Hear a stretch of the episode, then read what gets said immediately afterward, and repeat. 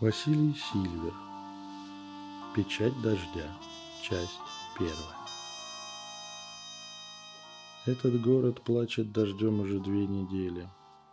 Слезы, падающие с серого и хмурого неба, то льются потоком, то медленно текут по щекам зданий. Иногда город всхлипывает, утирая слезы и старается выжать из себя улыбку.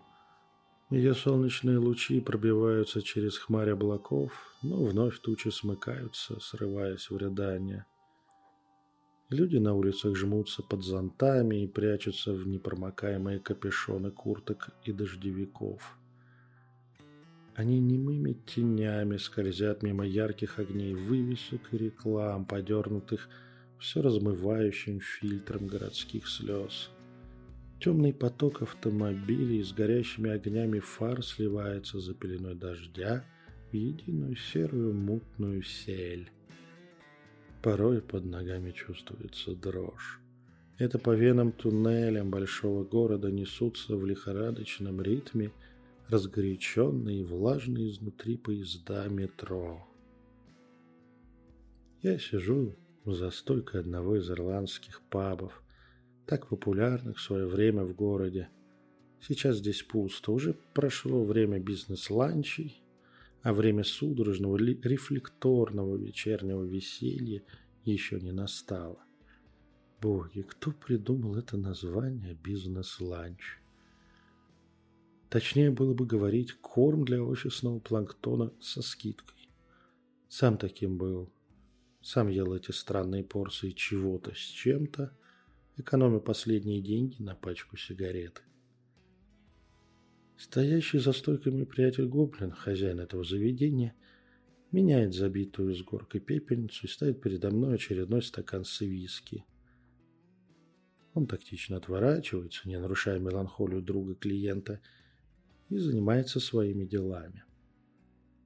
Я смотрю сквозь стакан на окружающий мир на редких и хмурых посетителей паба, на изнывающую от дождя улицу за окном, на мутное свое отражение в оконном стекле. Даже цвет виски не делает все вокруг лучше. Глоток холодного огненного напитка и сигаретный дым, которым я затягиваюсь после, доставляет кратковременное удовольствие, но все быстро возвращается на круги своя гребаный, ненавистный и любимый одновременно город. Здесь люди под маской благочестия и морали творят дичь, о которой даже голодной нечисти не стоит и мечтать.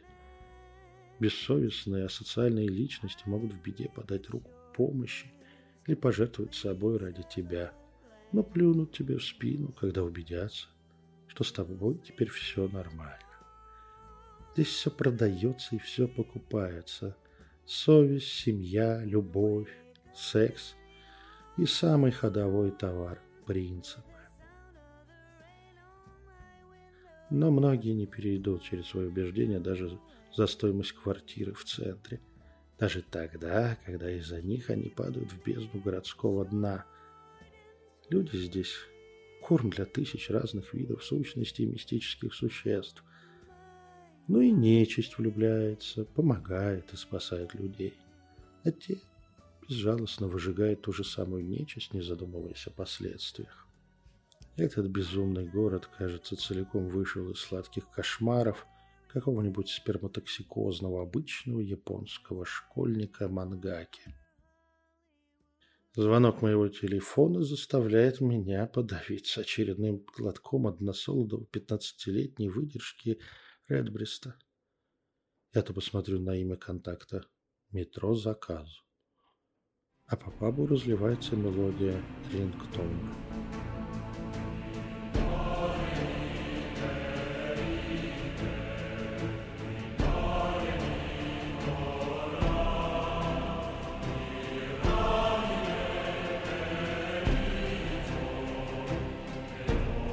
Я поднимаю телефон со стойки и нажимаю отбой.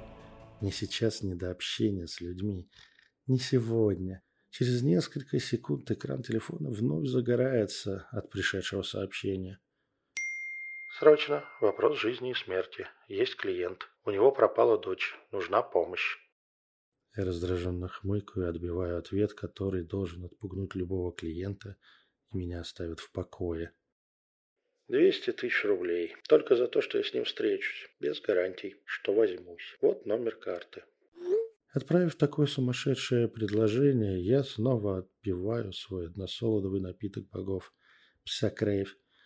Лед успел растаять, а разоблавленный водой виски – это дерьмо из-под коня – я помахиваю стаканом в сторону хозяина Пама за стойкой, и он тут же меняет мне напиток на свежий, жгучий и яркий, с прозрачными острыми кубиками льда.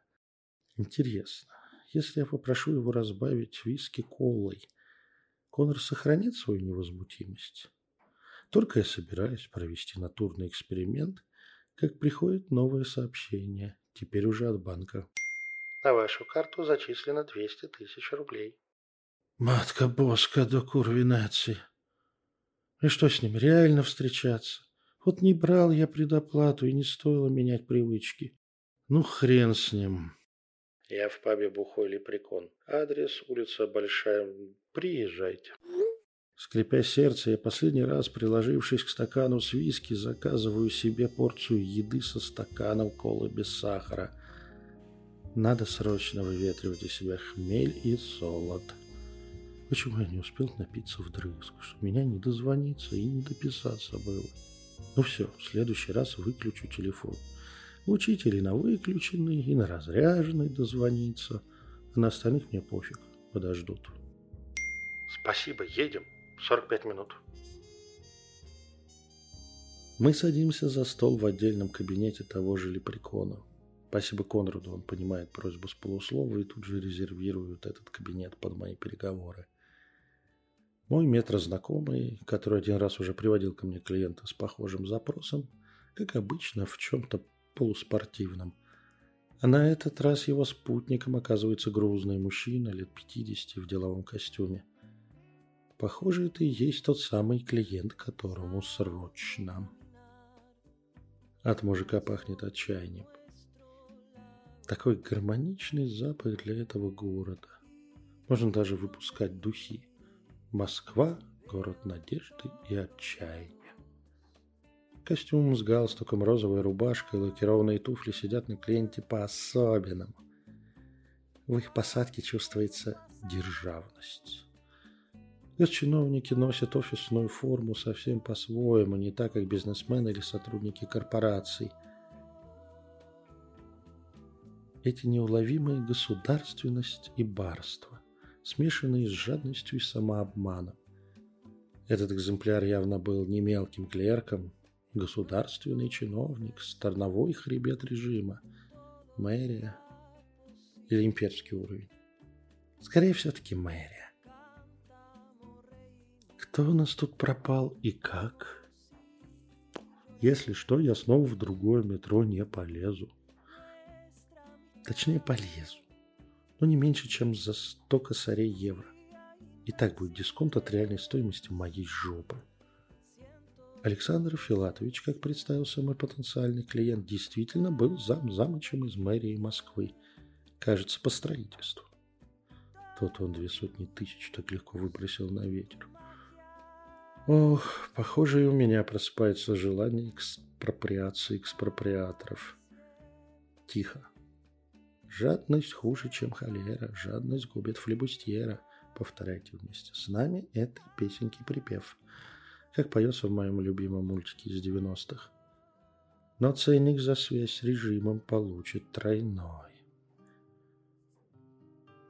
А его дочь, Ольга Александровна, 16 лет от роду, пропадает меньше недели назад – Домашняя девочка, отличница и умница смешивается с толпой на концерте Noise MC и пропадает. Совсем.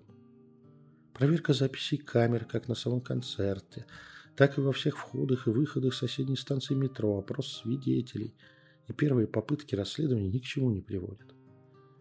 Вот последний раз ее фигуру в узнаваемой куртке фиксирует камера в толпе на входе в зал, и больше нигде и никогда она на записях не появляется. Мобильный не отзывается, скорее сломан, чем выключен, и все. Ищи ветер в поле. Сначала МВД, а потом подключившиеся ФСБ и ФСО ничего не могут найти. Их рабочая версия похищена с целью шантажа. Ждите, когда преступники выйдут на связь. Но криминальный мир Москвы дружно отрицает заказ на Оленьку. По своим связям Александр Филатович пробивает этот вопрос у деловых, но пусто и глухо. Никто ничего не знает и не подозревает. А так просто не бывает. Так, профиль дела, похоже, мой. Но работать над делом параллельно с органами правопорядка и госужасом – это поднимает ценник дальше, до x10. Я пишу на салфетке сумму, аккуратно выводя нули. Чиновник приободряется и уже уверенно кивает. Похоже, такой порядок цен дает ему уверенность в результате. А вот мэтромен таращит выпученные глаза, стараясь ничего не сболтнуть. Чиновник подтягивает к себе салфетку и вводит пару слов. На вернувшейся салфетке появилось два слова «РФ» и «офшор». Я, задумавшись, все-таки подчеркиваю два раза «офшор». Александр Филатович расправляется. Явно с его плеч сваливается тяжелый камень – Перед ним, в восприятии чиновничьего сознания, вместо мутного мага и колдуна, сидит приличный деловой человек, который за базар отвечает и с которым можно работать. Салфетка сгорает в пепельнице, а клиент открывает портфель из мягкой коричневой кожи великолепной выделки и достает пухлую папку с прикрепленной к ней флешкой. Передав все это мне, он поднимается и жмет на прощание руку сначала мне, потом нашему общему знакомому – тем самым четко указывая, как и через кого нам продолжать держать связь. Ох, обожаю этот коррупционный этикет. Все так чинно и чисто, что даже следователю из госужаса не подкопаться. Продолжение следует.